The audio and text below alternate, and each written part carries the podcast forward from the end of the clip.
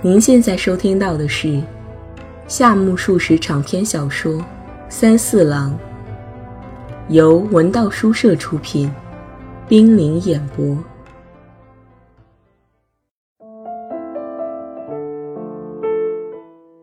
三四郎第七集。羽次郎回去时，大约将近十点钟。三四郎独自坐着。总感到有一股寒意，定睛一看，桌前的窗户没有关。拉开格子门，外面是月夜，月光照射在阴阴的桂树上，一派清苍。树影边缘笼罩着淡淡的烟雾，秋意也浸染着桂树，这景象十分罕见。三四郎边想边关上了挡雨窗。三四郎即刻上床睡了。他与其说是个爱用功的学生，不如说是个具有低怀趣味的青年。所以他不大读书，每每遇到触及心灵的情景，就一遍又一遍地在头脑中琢磨，陶醉在一种新鲜的感觉之中，仿佛探索着命运的奥秘。今天，正当神秘的讲课进行时。电灯突然亮了。要是平时，三四郎一定要反复体味而不胜欣喜。可是母亲有信来，他得首先对付这件事。信上写着：“心脏送来了蜂蜜，掺在烧酒里，每晚喝上一杯。”这位心脏是家里的佃户，每年冬天总要送二十袋粗米来。他为人正直，但是个火爆性子，动不动就拿劈柴打老婆。三四郎躺在床上，想起了往昔心脏养蜂的情景。那是五年前的事了。心脏看到屋后的锥树上钉着二三百只蜜蜂，立即在半漏斗上喷了酒，将那群蜜蜂全部捕获，然后装在木箱里，放在向阳的石头上。箱子边上打了一耳，供蜜蜂出入。蜜蜂渐渐繁殖起来，一只箱子装不下，分成两只；两只箱子又装不下，再分成三只。这样越繁殖越多，眼下足有六七箱了。每年要从石头上卸下来一只箱子，说要为蜂子割蜜。三四郎每年暑假回家，心脏总是许愿要给他蜂蜜吃。可最后从未拿来过。今年记性倒不差，居然履行起一年前的诺言了。信上还说，平太郎为他父亲建造石塔，请我去看。走到那里，只见寸草不生的红土院落正中，竖着一块花岗石。平太郎为这块花岗石颇感自豪，石头是从山上采的。光是凿石就花了好几天，请石匠花了十元。他还说乡下人什么也不懂，府上的少爷是上了大学的，一定知道这石头的好坏。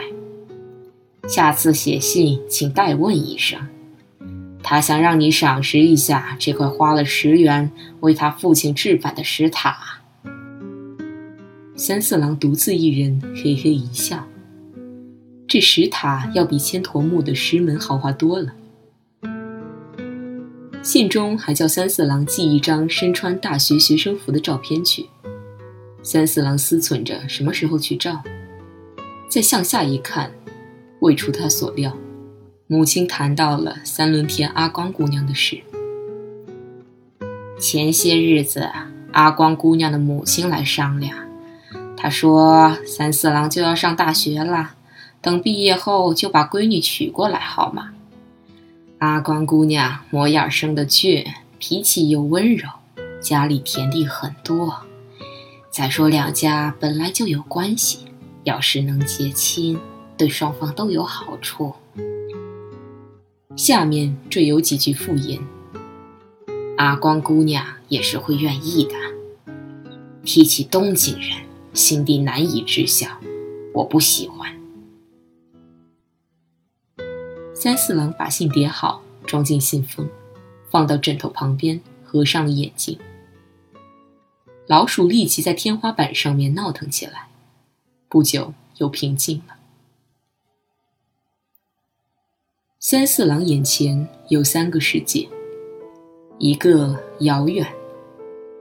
这个世界就像羽次郎所说的，具有明治十五年以前的风气，一切都平稳安宁，一切也都朦胧恍惚，想回去就能立即回去。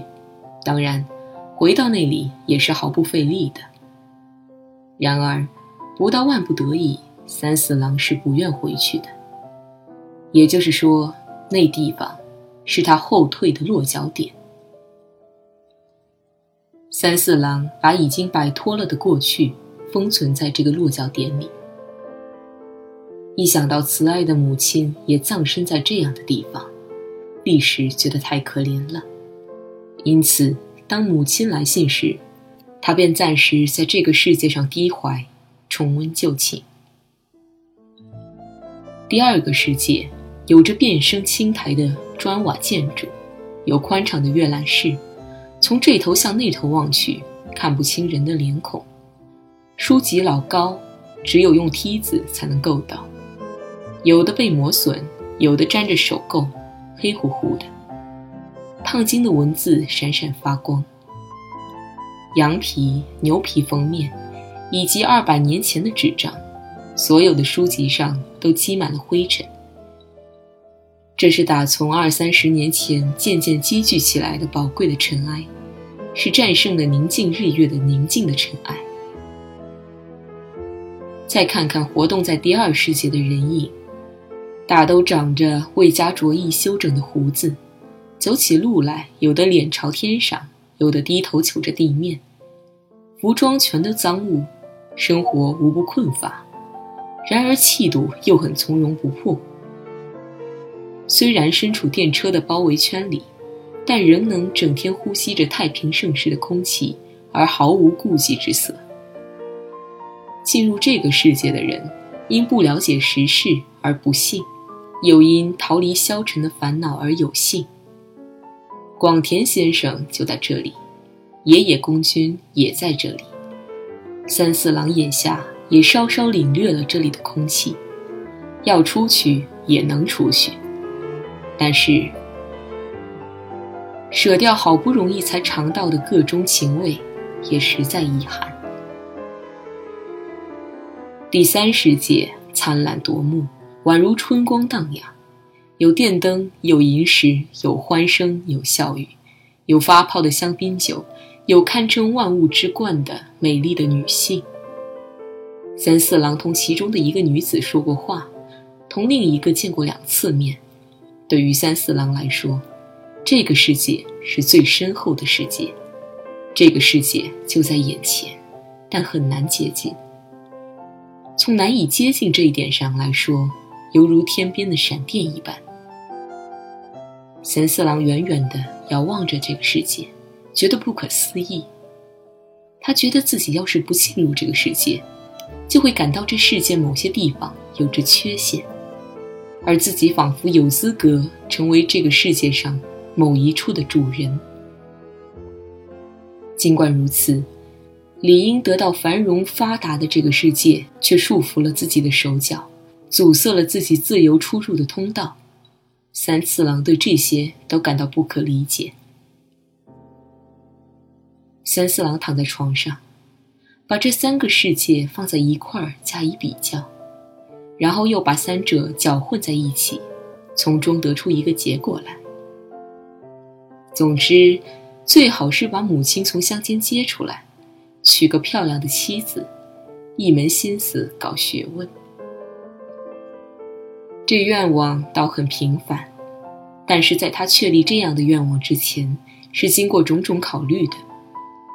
所以，对一个惯于凭借思索的力量来左右结论价值的思考家来说，这种愿望不算平凡。然而，这样一来，偌大的第三世界就被一个渺小的家眷所代替了。美丽的女性很多很多。要把美丽的女性翻译出来，也会各色各样。三四郎学着广田先生使用了“翻译”这个字眼。倘若能够翻译成人格化的语言，那么为了扩大由翻译而产生的感化范围，完成自己的个性，就必须尽量接触众多美丽的女性。要是只满足于了解妻子一人，那就等于自动使自己的发展走向不完备的道路。三四郎按照这种逻辑推理，把思想发展到这一步，发现多少受了一些广田先生的影响。事实上，他并没有这样痛感不足。翌日来到学校，讲课内容照例枯燥无味，教室的空气却依然有些脱俗。午后三点钟之前，三四郎完全是个第二世界的人。当他带着一副伟人的姿态走到追分的派出所前面时，突然同羽次郎相遇。啊！啊！伟人的姿态经这一笑彻底崩溃，派出所的警察也忍俊不禁了。什么事？没没什么，你走路的姿态最好能像个普通的人。实在显得有些浪漫阿罗尼。三四郎听不懂这句外文的意思，他无可奈何的问道：“房子找到了吗？我正为这事找你呢。明天搬家，想请你帮忙。搬到哪里？西片町十段三号，九点钟之前到那儿大扫除，请你在那儿等我，我随后就到，好吗？”九点以前，时段三号，我走了。羽次郎匆匆忙忙走过去了，三四郎也匆匆忙忙回寓所。他当晚又赶到学校，到图书馆查阅了“浪漫阿罗尼”这个词儿，才知道是德国的希勒格尔倡导使用的一句话。他曾表明过这样的主张。一切所谓天才者，都应是没有目的、不加努力、终日游手好闲的人，否则就不称其为天才。三四郎这才放心，回到寓所，很快就睡了。第二天虽逢天长节，但已经约好了，只得按时起床，全当到学校跑一趟。来到西片町时段，找到了三号，原来是座旧房。坐落在一条狭窄小巷的中央，一座西式房屋突出在前头，代替了大门。客厅与这间屋子构成个直角。客厅后面是茶室，茶室对面是厨房，旁边是女仆的房间。此外，楼上还有房间，但不知有几铺席大。三四郎受托来这里扫除。可他认为没有什么打扫的必要。当然，房间不算干净，但确实也没有什么应该丢弃的东西。如果硬要丢，那就只能是铺席这些陈设了。三四郎一面思忖，一面打开挡雨窗，坐在客厅的回廊上，朝院子里眺望。那里有一棵高大的百日红，树根长在邻家。上半个树干从花墙上方横越过来，占领着这边一片天地。另有一棵大樱树，生在花墙的正中间，一半枝条直伸到马路上方，差一点阻碍电话线。还有一株菊花，看样子是寒菊，一直未开放过花朵。此外再没有什么了，是个颇为简陋的庭院。然而地面平整，土质细密，显得非常好看。三四郎望着泥土，好像这庭院可供观赏的只有这泥土地面。这个时候，高级中学校响起了天长节庆典的钟声。三四郎听着这钟声，想到时间该是九点了，他觉得啥事不干也有些说不过去，哪怕打扫一下樱树的枯叶也好。但又转念一想，这里连个扫帚也没有，于是又重新坐到回廊上了。约摸过了两分钟，庭院的木门吱地开了，简直没有料到，那位池畔的女子出现在院子里。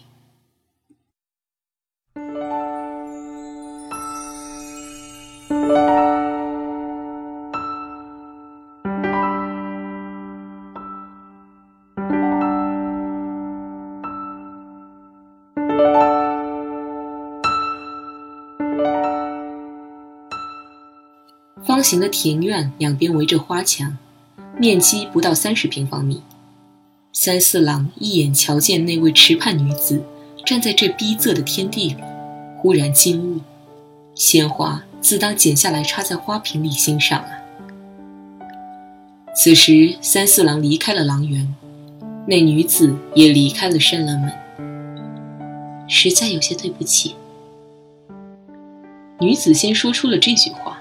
略略失礼，他那整个上半身照例向前微微倾了倾，脸孔一点也没有低下来。他一边行礼，一边盯着三四郎。从正面看起来，女子的脖颈伸得老长，她那眼睛同时映进三四郎的眸子里。两三天前，美术教师给三四郎观看了格鲁兹的画。当时，美术教师讲解道：“此人画的女人肖像，无不富有肉感刺激的表情。肉感，用这个字眼形容池畔女子此时的眼神，最恰当不过了。她在倾吐着什么？倾吐着一种艳情，这种艳情正在刺激着官能。这种倾吐居然透过骨骼深入到神髓中去了。”它超越了甜美的感觉，而变成一种强烈的刺激。与其说这是甘美，不如说是一种痛苦。当然，它又是同谦卑有别的。这又是一种残酷的眼神，令人看了，准会想起对他讨好一番。而且这女子和格鲁兹的画比起来，没有任何相像之处。那眉眼比画面上的。要细巧一半。广田先生新搬的住处就是这儿吗？哎，是这儿。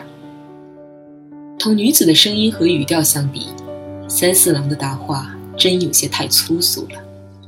三四郎也发觉了这一点，但一时又想不起别的话来。还没有搬过来吗？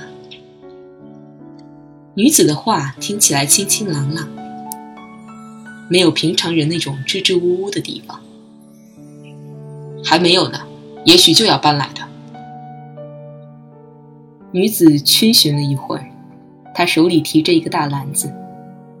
女子的衣着有些不比寻常，看上去只觉得不像平时那样光亮。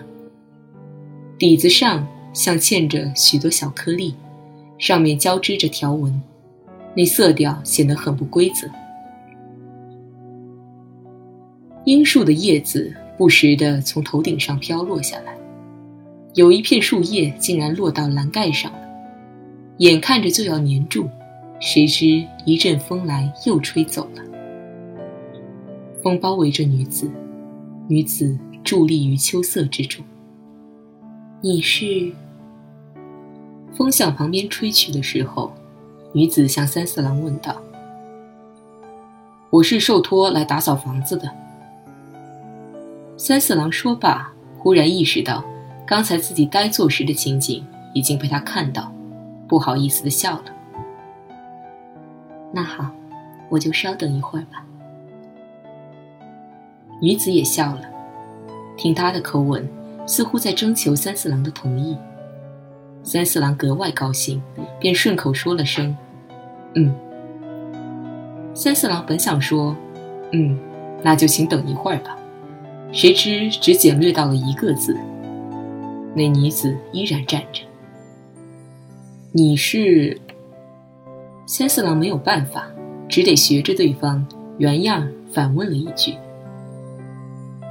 那女子把篮子放在走廊上，从腰带间取出一枚名片，递给三四郎。名片上写着：“李健美女子，住址本乡真沙町。”就是说，过了谷就到了。三四郎瞧着这张名片的当，女子已经坐到廊垣上了。我曾经见过你来。三四郎将名片装进衣袖，抬起头来。嗯，有一次在医院。女子说着，也望望三四郎。还有呢？还有一次是在池畔。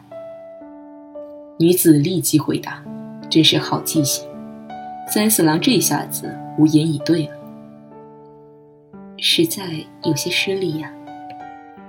最后，女子添了一句：“不不。”三四郎回答的十分简洁。两人仰望着樱树枝，树梢上仅仅剩下几片被虫吃过的残叶。搬家的行李迟迟没有到。你找先生有什么事吗？三四郎突然这样发问。女子本来专心致志地望着樱树高高的枯枝，这时旋即转向三四郎，看那脸色，似乎冷不防吓了一跳。然而他的回答又显得很寻常。我也是受托前来帮忙的。三四郎这才留意，他一看，女子坐着的廊垣上全是沙土。那有沙土。会把衣服弄脏的。嗯，他只是左右瞧了瞧，没有动。他环视了一下狼园，然后把眼睛转向三四郎，冷不丁地问道：“你都扫完了吗？”他笑了。三四郎从他的笑声里找到了可以亲近的东西。还未动手呢。我来帮你一起扫吧。三四郎立即站起来，女子没有动。他坐在那儿问：“扫帚和掸子在哪里？”三四郎告诉他自己是空着手来的，根本没有什么扫帚和掸子，不妨到街上买吧。女子回说：“那也用不着，不如到邻家借用一下为好。”三四郎旋即去了邻家，很快借来了扫帚、掸子。还有水桶和抹布，急匆匆地赶回来。女子依旧坐在老地方，望着高高的樱树枝头。有啦，他只说了一句。三四郎扛着扫帚，右手拎着水桶。哎，这不是有了？他随口答道。女子穿着白布袜，登上积满尘沙的廊子。她走了几步，地上留着细小的脚印。她从袖子里掏出白色的围裙，系在腰间。围裙边缘绣着花纹，颜色很好看。系着它来大扫除，似乎太可惜了。女子拿起了扫帚，咱们扫起来吧。他说罢，从袖子里伸出右手，把耷拉下来的袖口撩到肩头。露出两只细嫩的胳膊，搭在肩上的袖筒里衬着美丽的内衣袖口。三四郎茫然地站了一会儿，猛地哗啦哗啦晃动着水桶，绕到厨房门口去了。